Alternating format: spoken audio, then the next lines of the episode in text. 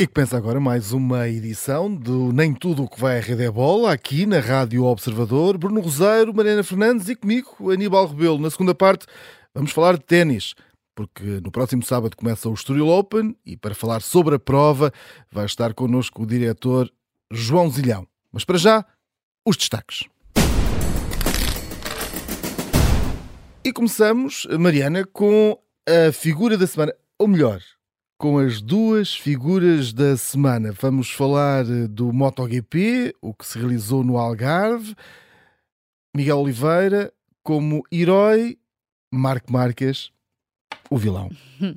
Miguel Oliveira como herói e com um sustozinho. Uh, e tu para... estavas lá para ver. Sim, e acho que houve ali um instante, um segundinho em que toda a gente não respirou, uh, em que hum, houve mesmo assim. Uh, um bocadinho de, de, ausência de respiração e de ausência de fôlego para perceber o que se ia passar, porque há um segundo em que Miguel Oliveira está deitado no chão e não se mexe. Mexe-se rapidamente, mas há um segundo em que ele não se mexe. E esse segundo foi francamente assustador. Isso foi assustador para mim, para nós que estávamos ali, imagino para o Miguel, como é óbvio. Bem, mas antes disto tudo, a verdade é que o fim de semana não tinha corrido nada bem, não tinha começado a correr nada bem ao, ao, ao Miguel. A sexta-feira foi muito complicada, ele já tinha caído, uh, ficou só no 19 lugar dos tempos combinados uh, das sessões de treinos, portanto adivinhava-se assim um fim de semana um bocadinho de desilusão no Algarve para, para o Miguel Oliveira mas no primeiro depois... treino. Mas depois, na qualificação, a verdade é que, como nós costumamos dizer e gostar de dizer, o Falcão abriu as asas, fez um Lá dos dois melhores tempos da Q1, portanto passou com o Marques uh, à Q2 e depois nessa Q2 consegue fazer o quarto melhor tempo e depois então garantir esse quarto lugar nas grelhas de partida, porque a verdade é que essa é também a grande novidade uh, deste, deste Mundial de MotoGP, estas corridas sprint de sábado e esta qualificação, e fica também essa nota para o resto da temporada, a qualificação serve para as duas coisas, portanto para a corrida sprint e para a corrida de domingo. Na corrida sprint acaba por cometer aquele erro na última volta, quando até estava a rodar no pódio, estava no terceiro lugar, comete um erro numa das últimas curvas, vai muito largo e acaba por cair para sétimo. E depois acontece aquilo que já sabemos, não é? Na corrida de domingo, em que tem aquele arranque canhão, agarra a liderança na primeira curva, ultrapassa três pilotos, o Marques, o Banhaia e também o Jorge Martin, e depois é completamente abalroado pelo Marco Marques quando não se percebeu propriamente o que é que o Marques queria, queria fazer. Ele agora... Viu ali um buraco que mais ninguém viu, é incrível. E depois fez aquela carambola, não, não é? Ainda não se percebeu, não é? Não se percebeu se ele viu um buraco, se ele de facto queria ultrapassar, a justificação que ele dá quando vai pedir desculpa, tanto à equipa, à Aprilia, quando vai à boxe, como ao Miguel Oliveira, como depois nas declarações aos jornalistas, aquilo que ele diz é que sofreu um problema nos travões, aquilo que o Miguel Oliveira diz é ok, mas quando há um problema nos travões, trava-se antes, não se trava depois, portanto fica-se sem perceber se de facto foi um problema nos travões. A mota não devia já estar muito afinada, porque ele também já tinha andado quase à pancada com ela uh, no dia anterior, uh, portanto a verdade é que ficou sem se perceber se foi de facto um erro do Marco Marques, foi um problema nos travões, se foi uma tentativa absolutamente desesperada de uma ultrapassagem e de querer ganhar a corrida uh, na segunda volta. A verdade é que estragou a corrida dele, estragou a corrida do Miguel, que entretanto também não vai estar na Argentina, nem um nem, nem outro. Um, nem a outro. verdade é essa, devido às lesões que. Estragou que, duas corridas, que sofreram. na não é? E, uh, e vai sofrer também essa penalização, essa dupla long lap que entretanto já se sabe, existia a dúvida sobre se era, era, um, exato, se era uma penalização só para o Grande Prémio da Argentina, o que seria obviamente manifestamente injusto porque ele não estaria lá e não iria cumprir, e entretanto o MotoGP e a FIA também já, já vieram explicar que não, que não é assim, uh, que é uma, uma penalização que vai acontecer quando o Marco Marques voltar a correr, portanto a partir em Austin, no terceiro Grande Prémio uh, da temporada.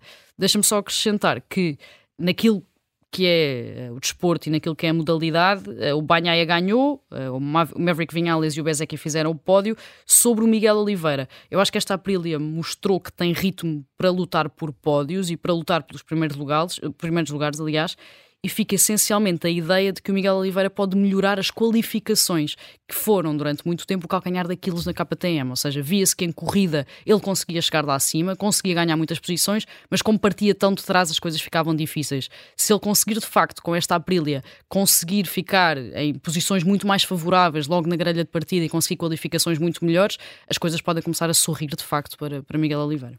Vamos ver se correm melhor do que esta, este primeiro fim de semana de de MotoGP. Deixa-me só acrescentar, e outra coisa, e, e, começou a partir melhor, que é a Sim, grande ah, diferença entre a corrida exatamente. sprint e a corrida normal é, é, é a partida, ou seja, ele, e eu, eu acho que a corrida sprint tem, tem essa vantagem num caso de um piloto como Miguel Oliveira, que é perceber o que é que ele pode melhorar e trabalhar não só a partida, mas também a própria a, a moto dele, para, para no domingo estar sempre. Diz que é ganhar uh, confiança ou melhor. não sei se a palavra confiança não, é melhor. Eu, eu acho que é mesmo trabalhar é, a moto. Não é? eu, eu só sou ligeiramente renitente. Eu acho que uh, o Miguel Oliveira colocou uh, a moto de sexta para sábado para ganhar cá, daí ter feito uma qualificação tão boa. Eh, na Argentina nós não vamos poder ver. Eu acho que só depois, na primeira, segunda corrida de regresso à Europa, é que eu acho que a Mota vai novamente um, ehm, voltar a, a, poder lutar por, por pódios, porque me parece que eu não me esqueci daquilo também que se passou na sexta-feira e na sexta-feira de facto havia ali muitas eh, complicações. Mas não tens grande esperança no terceiro na, na, na prova na, em, Austin, em Austin, não. Eu tenho a sensação que quando ele voltar para a Europa, aí sim uh, poderá, poderão as coisas melhorar. Nesta prova em específico, não tenho dúvidas nenhumas que ia parar ao pódio, até pela vantagem que o, que o Banhai e o, e o Maverick ganharam em relação ao, ao, terceiro classificado. Uma vantagem muito grande e o Miguel estava a andar mais depressa do que o Maverick. Muito bem, vamos, vamos aguardar, vamos aguardar que a recuperação seja rápida para o Miguel Oliveira, eh, porque queremos voltar a vê-lo nas pistas. E agora vamos ao nosso número, número 2, eh, também para, para um herói português. João Almeida é o número de pódios eh, no World Tour este ano, antes do, do giro, e prevê-se que. Eu estive lá, estive agora nesta última, estive em Barcelona. Foste lá ao ah. circuito de Montjuic? estive lá, sim.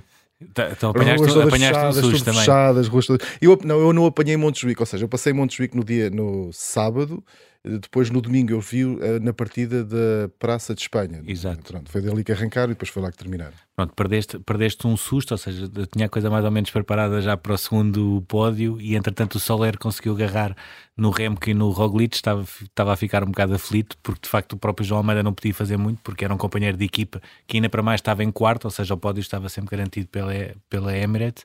Um, depois, o Soler acabou por não, não aguentar um, é o segundo pódio, ele tinha ficado em segundo no terreno Adriático, e as conclusões que se podem tirar, na minha ótica, são, são três. Uma primeira, uh, o João Almeida agora vai parar, vai fazer um, um estágio, um estágio normal antes do giro, um, está em condições que se calhar não tinha uh, nos outros anos para chegar ao giro, uh, essa é a primeira conclusão. Segunda conclusão, o Roglic e o Remco, por muito que nos custe, estão a anos-luz da concorrência uh, e até mesmo na etapa onde o João Almeida com o Soler conseguem, um, ehm, conseguimos ver mais uma vez o João Almeida a tentar atacar um bocado uh, o Roglic e o Remco quando quiseram agarrar na corrida e foram embora.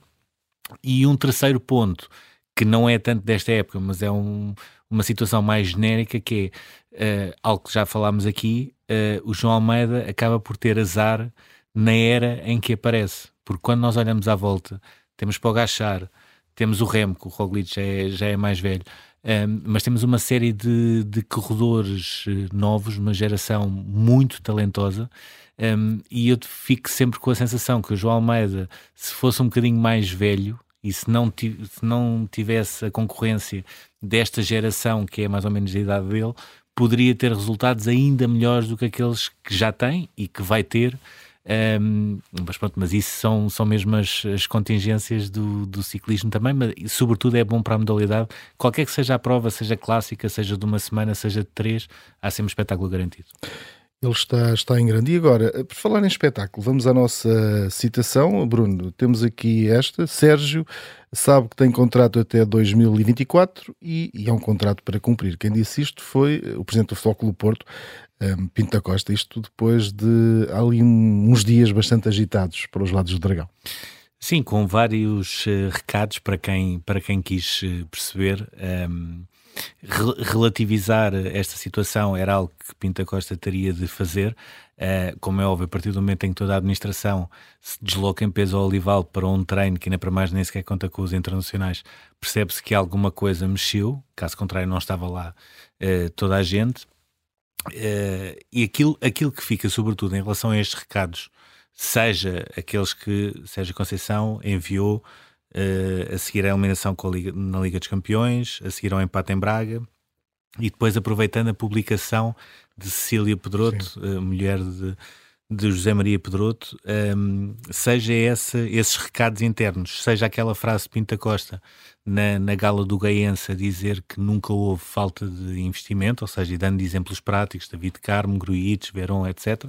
Um, aquilo que fica sobretudo é um braço de ferro. Não é verdade que o Sérgio Conceição tenha admitido deixar agora o Futebol Clube do Porto nesta fase, portanto foi foram algumas notícias que vieram, mas eh, não, isso nem sequer foi colocado em causa. Agora, aquilo que existe é um braço de ferro em relação ao próximo mercado. Em termos internos, já se percebeu que o Futebol Clube do Porto vai ficar reduzido à luta para o segundo lugar e para a Taça de Portugal. É certo que há sempre o discurso de não atiramos a toalha ao chão, mas eh, existe consciência em termos internos que mesmo uma vitória eh, na luz com o Benfica poderá ser curto para reduzir a desvantagem, que nesta altura são 10 pontos, eh, e nesta altura já está a trabalhar para o próximo mercado. Sérgio Conceição quer ver o reconhecimento pelos seis anos de trabalho no plantel, ou seja, com melhores opções e com mais opções.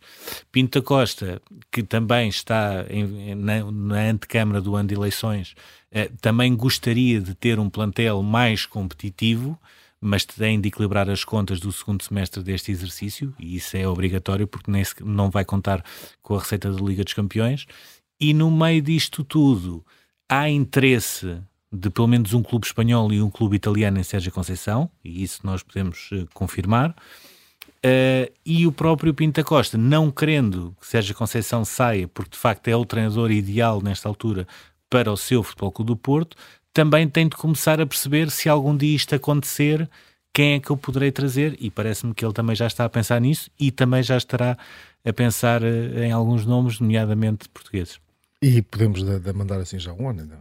Não. não. portugueses, ficamos por aqui, portugueses. portugueses. Ok, vamos ver. Vai haver ali alguma revolução no final da época para os lados do Dragão? Eh, sim ou não? Eh, vamos acompanhar Isto, isto partindo do pressuposto Sérgio Conceição que, sai, ou seja, é evidente, ou que, é seja, é, uma, que é uma coisa normal. É uma incógnita ainda, não é? É, um, é uma incógnita, existem clubes interessados, ele próprio também teria de manifestar essa vontade de sair. Uh, e é normal os clubes estarem preparados para qualquer eventualidade, tal como existe, se, se for o caso, se, se for vendido algum jogador, existe sempre um plano A, B, C, D. É normal os clubes trabalharem assim e o Futebol Clube do Porto também já está a trabalhar nesse sentido.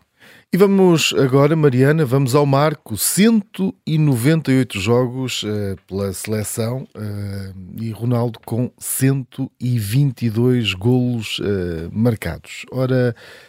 Afinal, para quem estava velhote, a coisa até lhe está a correr bem. uh, sim, ou seja, uh, eu acho que Cristiano Ronaldo teve aqui neste, nesta pausa para os compromissos das seleções a melhor pausa para os compromissos das seleções que ele poderia ter imaginado.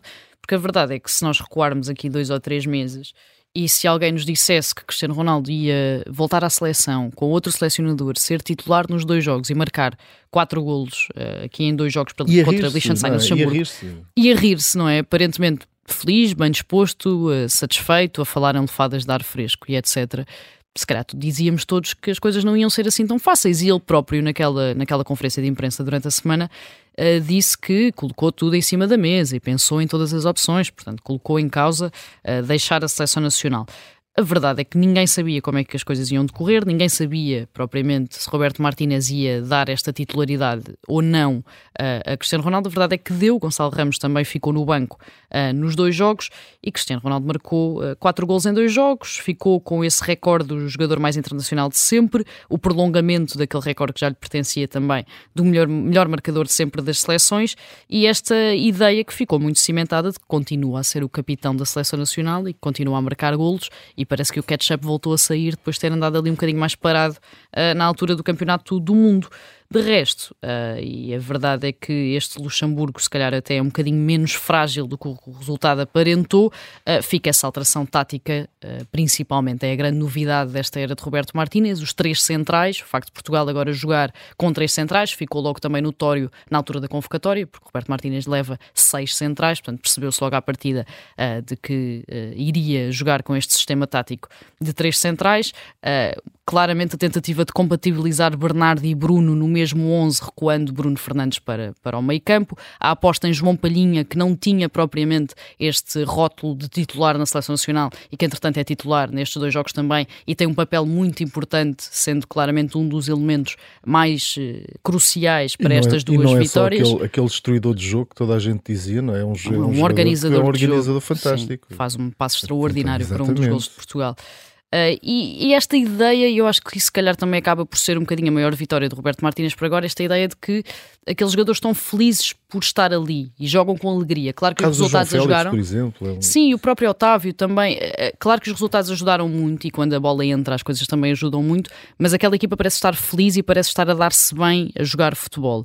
Uh, não sei se é uh, de facto a tal lufada de ar fresco, se é o facto dos uh, adversários não terem sido propriamente enormes obstáculos e das coisas terem corrido bem, mas fica principalmente essa nota, ou seja, a ideia de que eles estão felizes por estar ali. E eu acho que isso tinha desaparecido um bocadinho mesmo na altura do Mundial, essa felicidade, os sorrisos tinham, tinham desaparecido.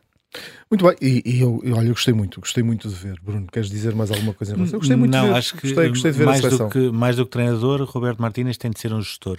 É isso. Um, e e, parece-me que nesta altura está a ser um bom, um bom gestor. Um, de resto, eh, em termos táticos, há uma coisa simples. Eh, estamos a falar de um treinador que teve de conjugar no mesmo 11 Azar e Kevin De Bruyne na altura em que eles jogavam no mesmo espaço.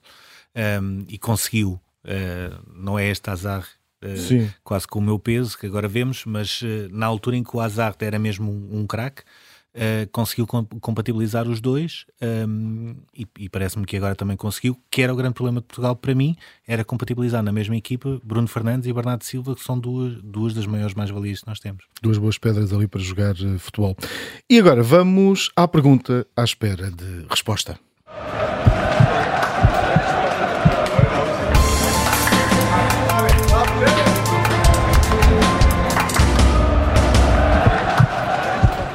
Bruno, o, o, exemplo da acusação do Ministério Público a César Boaventura mostra que o Benfica vai passar ao lado de todas as investigações que estão a ser feitas por uh, alegada corrupção desportiva? Eu, eu, começo sinceramente a achar que, que sim, e atenção, uh, partindo já de um ponto prévio que é, uh, não, não vou dizer isto em termos jurídicos, porque também não sei em termos legais explicar algumas coisas que, que aqui se passam, vou dizer de, de uma questão quase de senso comum, que é quando nós olhamos para a acusação do Ministério Público a César Boaventura, que nós, entretanto, tivemos também acesso, aquilo que vemos é, e há aqui um exemplo prático para, para as pessoas perceberem.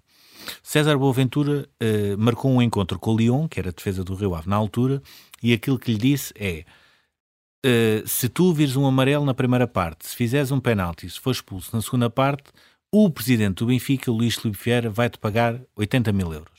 Isto é o que está uh, lá. Portanto, na, na, na acusação do Ministério Público.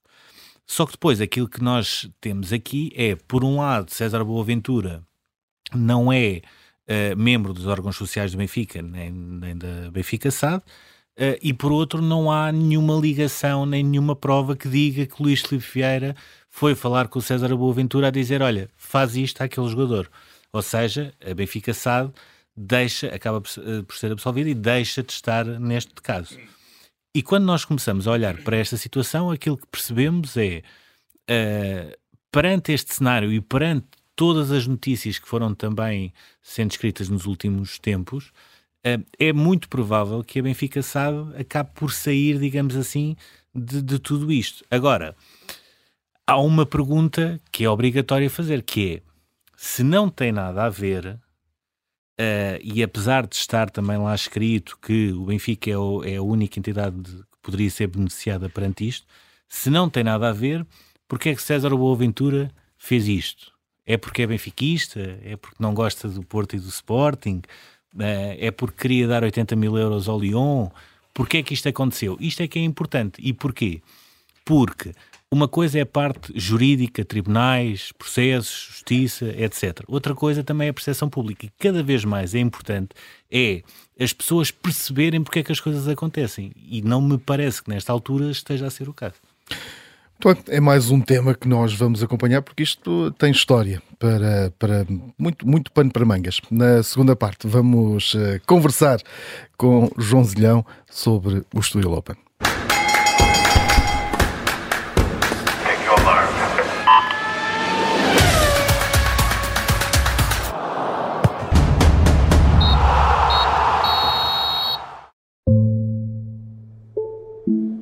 Havia um comprimido, não havia um médico, nunca havia um médico na prisão, nem um enfermeiro, ninguém.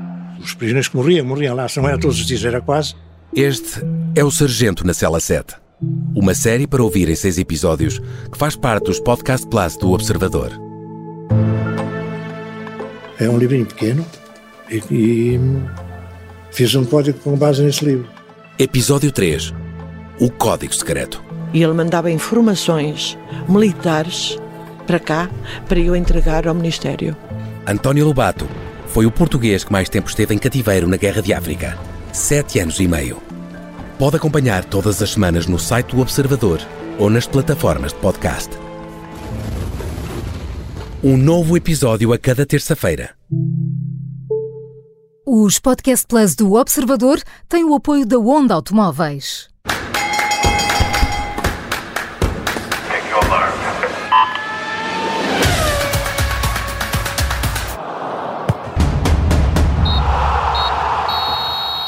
Segunda parte deste Nem Tudo o que vai à rede é bola. Junta-se agora a nós eh, João Zilhão. Antes de mais, eh, obrigado por, eh, por estar aqui connosco na, na Rádio Observador. Vamos falar sobre o Studio Open. Como é que está toda a preparação para, para este evento, que está a poucos dias do arranque? Alguma coisa diferente do que aconteceu nas edições anteriores? Olá, bom dia. Bem, realmente a primeira grande diferença é a data. Vamos iniciar e vamos estrear a época da terra batida na Europa e, portanto, estamos muito entusiasmados com estar na semana da Páscoa e de poder aproveitar tanta gente de férias das, das universidades e das escolas e também tantos turistas que visitam Portugal nesta semana da Páscoa. Portanto, as vendas de bilhetes têm corrido muitíssimo bem, temos já várias sessões esgotadas e temos um elenco muitíssimo forte para dar o melhor ténis do mundo a quem nos visitar do Steel Open do ano 9 de Abril. Temos aqui já uma, uma novidade, neste caso eh, não tão boa, a desistência do, do Vavrinca, o carrinho Bussa também vai ficar de fora. Aquilo que eu lhe perguntava era se ainda há margem para haver alguma surpresa na calha, uh, tendo em conta que está nesta altura a decorrer Miami, e é normal também haver algumas eliminações mais precoces. Há alguma surpresa que ainda espera apresentar? Sem dúvida. Um, gostava também de começar por dizer que os jogadores só, saem, só saltam num torneio quando não se sentem a 100%. E, infelizmente, todas as semanas, em todos os torneios do mundo, inclusive nos grandes slams, temos jogadores que não se sentem a 100%, ou porque estão lesionados, ou porque sentem alguma mazela no corpo e não podem mesmo arriscar piorar essa lesão. No caso do Carrena Busto, ele, ele, está lesionado há, há, muito tempo e, portanto, não ficou bom a tempo do evento, ele está com pena, nós também, mas, um, e voltando à segunda parte da sua questão, vamos anunciar ainda dois wildcards nos próximos dias que acho que vão dar muito interesse ao Millennium Steel Open e vão fortalecer o quadro. Portanto, o primeiro wildcard confirmado foi ao João Sousa, o melhor português de todos os tempos. O segundo wildcard dado foi ao Vavrinca, que infelizmente não está em condições e teve que saltar fora de Miami, o Masters 1000 e também do Steel Open, do Millennium Steel Open. E agora, portanto, ficamos com dois wildcards para fortalecer o quadro e acho que os portugueses vão ter, vão ficar muito contentes com os jogadores que vão, que vão enriquecer o nosso plantel este, este ano.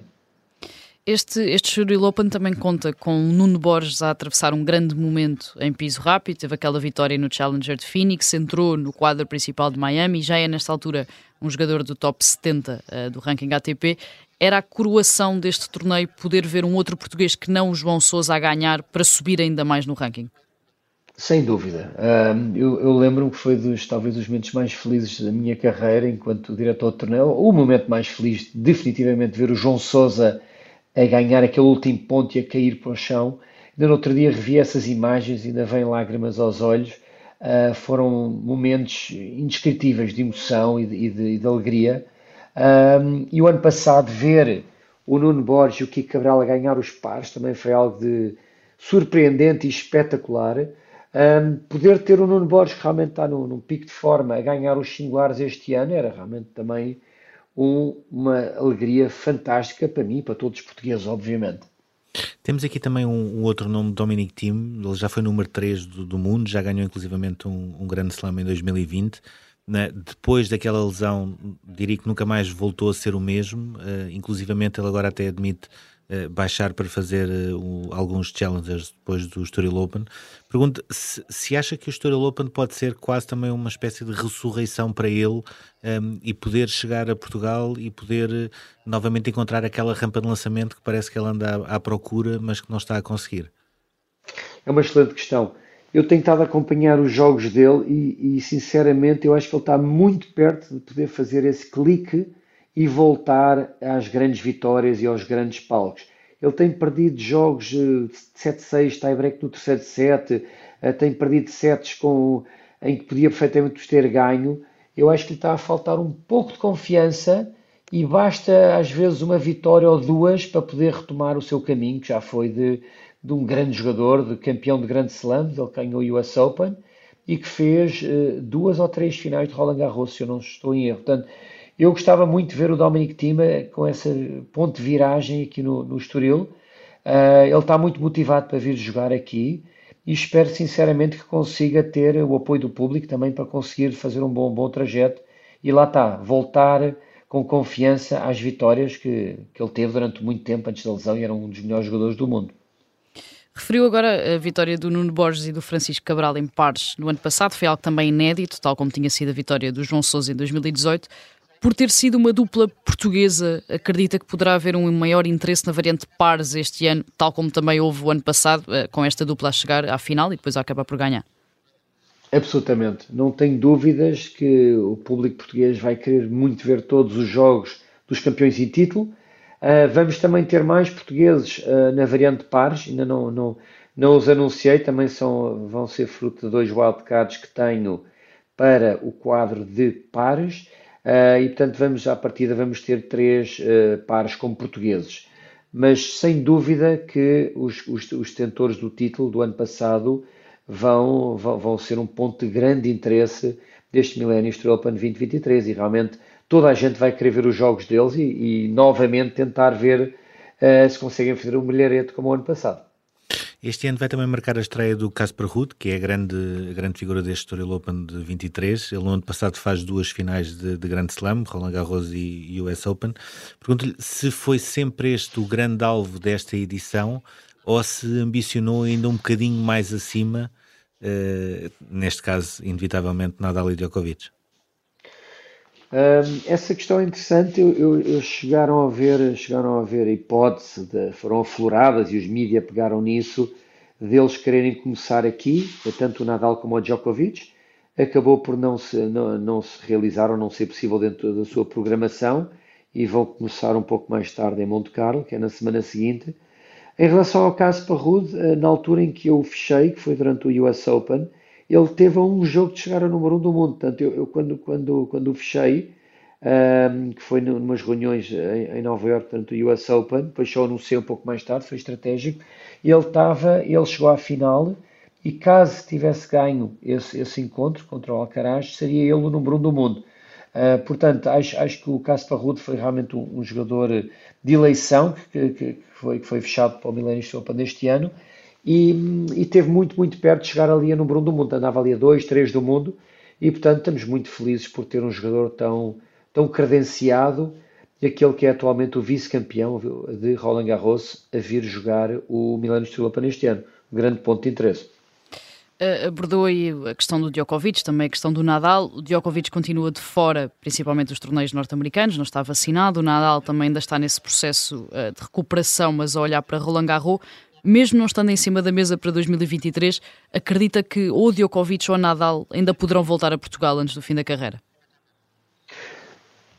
Bem, uh, foi o próprio Nadal o ano passado que o disse que gostava de ter começado aqui no Estoril, o ano passado, depois também de estar lesionado. Este ano voltou a estar em cima da mesa, ele poder começar aqui ou não. Portanto, essa, essa hipótese já, já aconteceu. Eu não, não consigo prever o futuro, adorava dizer-lhe que sim, mas uh, não sei quantos mais anos é que o Nadal vai conseguir competir ao mais alto nível. E, e, pronto, temos, temos que esperar para ver o que é que vai acontecer, mas seria, seria um sonho ter qualquer um dos dois a disputar o Millennium Estoril Open aqui no Clube Ténis Estoril. Mesmo sem o Vavrinck e o Carrinho Boost, e não sabendo ainda quais são os últimos eh, wildcards que serão atribuídos, temos eh, Casper Ruud, Fonini, Corda, o Baez, o Nuno Borges, João Sousa o, genericamente o que é que está à espera do Estoril Open e se consegue ver algum outro jogador, eh, se calhar não tão nomeado na imprensa até aqui, que possa fazer um trajeto um, como fez, por exemplo, o Baez no ano passado? Eu acho que há um jogador que também está lentamente a voltar ao, ao, ao, seu melhor, ou começar a ganhar jogos novamente, que é o Diego Schwartzman, argentino. Já foi número 8 do mundo, é um jogador perigosíssimo em terra batida. Uh, acho que é extremamente perigoso. Acho que o, o, David, o Alejandro Davidovich Fokina é também perigosíssimo em terra batida. Ele, que o ano passado derrotou Djokovic em Monte Carlo e chegou à final de o Masters 1000 de Monte Carlo. Portanto, é outro jogador muito perigoso e que poderá fazer aqui um trajeto até à vitória, possivelmente. E depois há sempre, há sempre surpresas que nós não estamos à espera. Uh, estou a ver, por exemplo, um Dusan Lazovic, que é sérvio, que também já foi finalista em, em, em Monte Carlo, no Masters 1000, que é também um jogador extremamente perigoso mas eu diria que apontava, apontava vá lá, os favoritos a Casper Rude, Foquina e Corda por aí. Sendo que, como já falámos há pouco, o Nuno Borges é capaz de tudo, acho que vai ter um grande apoio do público e, e é sempre um perigo. E obviamente não esquecer que João Sousa já foi, já foi capaz de ganhar o torneio no ano em que derrotou Medvedev, derrotou Tiafoe, derrotou Tsitsipas Uh, salvou match points contra o Pedro Souza, portanto, é realmente já foi capaz de fazer magia neste corte principal do, do Millennium Steel Open. Portanto, nunca se sabe o que é que o, o, público é capaz de fazer aos jogadores da casa, mas é realmente uh, com muita expectativa que vamos para a semana do Open, a começar dia, dia 1 de, de abril. A final está marcada para dia 9 de abril. Perguntava-lhe se é logo no dia 10 que começa a preparação para a edição de 2024 e como é que funciona esse início de preparação, ou seja, se uh, primeiro é necessário assegurar todos os patrocinadores e depois então ir à procura dos nomes, ou se ao contrário, se primeiro se garante logo um ou dois dos maiores nomes e depois então ir à procura de fechar o resto. É, é uma ótima questão. Uh, eu diria que nós trabalhamos 51 semanas para aquela semana, portanto, estamos sempre a trabalhar para a edição futura. Este ano, durante a edição deste ano, já vamos estar a afinar coisas que achamos que podem ser melhores no ano seguinte e, portanto, no próprio evento vamos estar a, a, a, pensar em melhorias para o ano seguinte, algo que não está bem pensado ou podia estar melhor. Em relação aos patrocínios, é um trabalho uh, que é feito ao longo de todo o ano. Ao longo de todo o ano estamos a fechar patrocínios nas várias áreas e, portanto, é um trabalho contínuo e que, vai, que joga em simultâneo com a contratação de jogadores para a edição seguinte. Portanto, obviamente que se o, a contratação de jogadores uh, é importante, é imp muito importante também ter a capacidade financeira de os poder pagar. E, portanto, elas estão de mãos dadas e o que é certo é que o evento tem conseguido convencer as grandes marcas a estar ao nosso lado. Vamos para o oitavo ano com o Milênio BCP, temos mais dois ainda de contrato, portanto o Milênio BCP irá completar uma década ao nosso lado como title sponsor e isso realmente dá-nos uma sustentação ao projeto muito forte. Para além disso, uma, uma família de sponsors fortíssima que mantém este projeto vivo e com saúde e que nos permitiu também atravessar aqueles dois anos fatais de um ano cancelado e um ano sem público. Mas vamos realmente estar já este ano, uh, ao longo de todo o ano, a tentar encontrar os apoios necessários para que 2024 possa ser ainda melhor do que foi 2023. Uh, inevitavelmente uh, haverá uma, uma pessoa nas bancadas que irá uh, ter protagonismo, que é o normal, com o seu sumo e com, com a sua Santos, Marcelo Rebelo de Souza, Presidente da República. Ehm, pergunto-lhe se, em termos institucionais, sente também que existe um apoio crescente àquele que é o maior torneio de, de ténis em Portugal e se havendo espaço uh, e credenciais para isso, portanto, através do ATP, se consegue ver um, ehm, este Story Open crescer para um 500 ou para um 1000? Hum, essa questão, pronto, já, já, abordei várias vezes ao longo dos últimos anos. A questão aqui prende-se um, com, com, o seguinte: para se poder ter um ATP 500 ou um ATP 1000, teria que, teríamos que comprar uma licença existente. Ora bem, o preço de uma licença existente para um 500 anda na casa das muitas dezenas de milhões de euros e o preço para uma licença de um 1000, em que não está nenhuma à venda neste momento, anda na, anda na casa das centenas de milhões de euros. A Madrid, por exemplo, foi vendido por 200 e muitos milhões de euros a licença. Dito isto, eu julgo que para o mercado português, para a economia portuguesa, um ATP 250 está muito bem adaptado à nossa economia, à nossa realidade Uh, por, porquê? Porque um ATP 500 tem todo um novo caderno de encargos, tem um custo astronomicamente superior ao ATP 250 em termos de infraestruturas, em termos de bancadas do corte 2 e do corte 3, em termos de prize money. E lá está. Mas começa logo por essa questão eh, fulcral que é um dos ATP 500 existentes teria que nos vender a sua licença. Ou Dubai, ou Tóquio, ou Rio de Janeiro, ou Barcelona. E como, e como eu explicava, o, o custo é astronómico. E eu diria que é, seria difícil justificar e seria muito difícil de conseguir que os sponsors que já estão connosco, muitos deles a fazer um grande esforço, uh, duplicassem, triplicassem ou quadriplicassem os seus níveis de investimento. Eu acho que nós conseguimos realizar um excepcional ATP 250, muitas vezes com excelentes jogadores do top 10. Eu estive muito perto de fechar, já de fechar vários nomes do top 10 e do top 20 e do top 30. Eu acho que é isso que é importante, ter um torneio sustentável, adequado à nossa realidade económica e ao interesse que o ténis tem em Portugal e à força do ténis no nosso país. Eh, pegando nessa questão exatamente da força do ténis uh, no nosso país, a verdade é que o Estoril Open acontece e parece que para o público em geral, mesmo uh, para, para as pessoas que gostam de esporto, é um bocadinho quase um, um evento, digamos assim, um evento mediático e parece que se esquece um bocadinho o lado do, do desporto. Acha que esse é um sinal da ausência de cultura desportiva, ou pelo menos da, da fraca cultura desportiva que existe em Portugal? Eu espero que não. Aliás, uh, vê-se uma coisa muito interessante que é, e, não acontece em muitos países ou em muitos torneios, nós temos o qualifying esgotado. Dia 1 e 2 de Abril está esgotado. Ou seja, isto quer dizer que as pessoas gostam de viver o ténis também, as primeiras rondas. E depois, obviamente, historicamente sempre esgotámos a final e as meias finais, que já estão esgotados neste momento. Mas eu diria que este, este torneio tem um, um, custo de bilhete muito acessível. Começamos nos 10 euros nos primeiros dias e depois sobe até aos 20, 25, por aí fora, 30. Uh, e eu, eu, diria que uh, nós temos um evento que aproxima as pessoas dos jogadores e do ténis. E eu acho que isso é muito importante.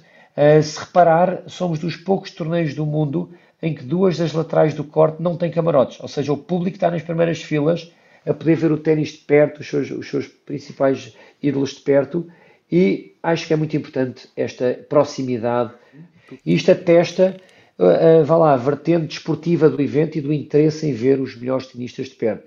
E estava também a explicar que somos dos poucos torneios do mundo que, tem, que não tem camarotes em duas das laterais. Ou seja, o público consegue estar nas primeiras filas a assistir ao ténis o mais perto possível. E acho que isto é muito importante. Há aqui uma também uma pergunta que eu, que eu tinha, gostava de saber a sua opinião. Um, no último Web Summit, o Patrick Morotoglu apresentou aquilo que poderá ser para ele o futuro do ténis, ou seja, um jogo completamente diferente, com menos paragens, mais adaptado uh, àquilo que são uh, hoje os gostos uh, e as tendências também. tivemos também aquele exemplo do Ultimate Tennis Showdown, pergunto-lhe hum. se acha que o ténis poderá começar a, a, ir também para esse caminho uh, e tendo em conta que é um evento bastante restrito um, eh, e que é feito com, com poucos jogadores e especificamente em alguma cidade, se, se acha que Portugal, até pelas condições que tem, se poderia ser, uh, neste caso Lisboa um, ou Estoril, um, uma opção real para, para isso? Ah, é sempre, é sempre bom ver que o, o ténis e o ATP têm-se tentado reinventar com novas regras, com novos formatos, com a testar muitos e muitos novos formatos nos ATP Next Gen Finals, que são os oito melhores do mundo sub-21 que têm, sido jogado em, em Milão. Uh, e algumas dessas inovações têm sido introduzidas no, no Tour e nos, nos eventos principais para tentar tornar o jogo mais eh, mediático, mais dinâmico, mais intervenção dos, dos, dos treinadores, mais, uh, menos tempo entre Poderem falar com os árbitros também? E, também. Que é uma coisa que aparentemente acho, os jogadores gostam. É, e, e, acho que tudo isto é, é, importante para o espetáculo desportivo, o electronic line calling, em que a pessoa está em casa sentada no sofá, vê se a bola é dentro ou fora, por, às vezes por um cabelo, por um milímetro. Eu acho que tudo isto tem que ser pensado e o ténis tem que se reinventar constantemente, obviamente mantendo a tradição toda que, que está à volta da modalidade, sem estragar isso, mas a reinventar-se também para novas gerações e para todo o tipo de fãs que consomem a modalidade. Acho que é importante haver essa reinvenção de, de, vá lá, de coisas que não estraguem a modalidade no seu, no seu todo, mas que permitam tirar ainda mais partido quem assiste a uma partida de ténis. Marrakech uh, não tem nenhum top 20 no quadro. Houston tem o Francis Tiafoe e o Tommy Paul, que apesar de tudo estão fora dos 15 primeiros uh, do ranking. Neste particular, pode dizer-se que o Estoril Open ganhou à concorrência direta?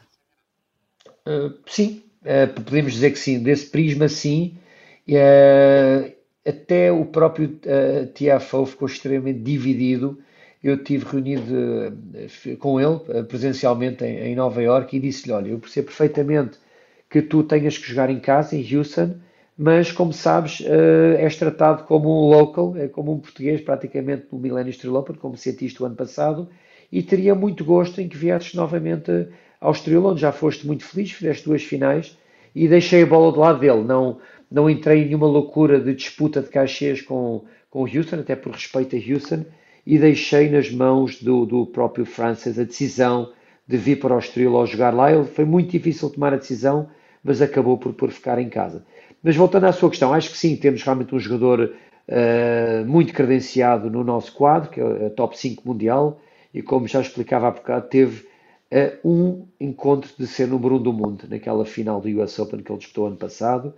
Uh, e portanto acho que realmente temos um quadro fortíssimo, mesmo com uma outra baixa, Uh, temos também nomes muito sonantes que já foram aqui aflorados, como o Fábio Fognini, uh, que ganhou o Monte Carlo Masters há, há, pouco tempo, e o Dominic Thiem, também vencedor de grandes slams. A pena foi o Vavrinka não estar em condições para jogar, mas isso acontece. Uh, não está realmente bem para jogar a nossa semana e, e, pronto, e vivemos com um quadro excepcional de outros talentos e, e jogadores muito, muito bons. Olhar já também para, para 2024 e olhando para um ranking que vai começando a conhecer nomes eh, que se calhar há dois anos não andavam aqui, eh, o Alcaraz, eh, o Rune, por exemplo, tem algum alvo especial que gostasse de trazer em 2024? É evidente que o Alcaraz, que teve cá em 2021, seria, obviamente, um excepcional, excepcional jogador para voltar a trazer ao Estoril, até porque, por pena, obviamente vocês sabem, em 2021 não podemos ter público nas bancadas, estávamos em plena pandemia, portanto o Alcaraz jogou apenas para as câmaras de televisão e para os milhões de fãs em todo o mundo que estavam a assistir ao torneio. É evidente que hoje em dia, ele como número um do mundo e com o carisma que tem, tem um, um valor de cachê muitíssimo elevado e que, que, logo por aí faz com que seja muito difícil nós termos capacidade financeira de pagar um cachê tão elevado, mas, eh, mas uh, podemos sempre sonhar que será possível um dia uh, voltar a convencê-lo a voltar ao Estoril. Obrigado, uh, João Zilhão, por, por ter estado aqui connosco na, na Rádio Observador. vai ser um, uma semana de ténis aí no Estoril. A melhor sorte, vamos estar atentos também aqui a tudo o que vai acontecer nos cortes de ténis. Termina agora este Nem Tudo o que vai a rede é bola. Daqui a pouco pode ser ouvido em podcast em observador.pt.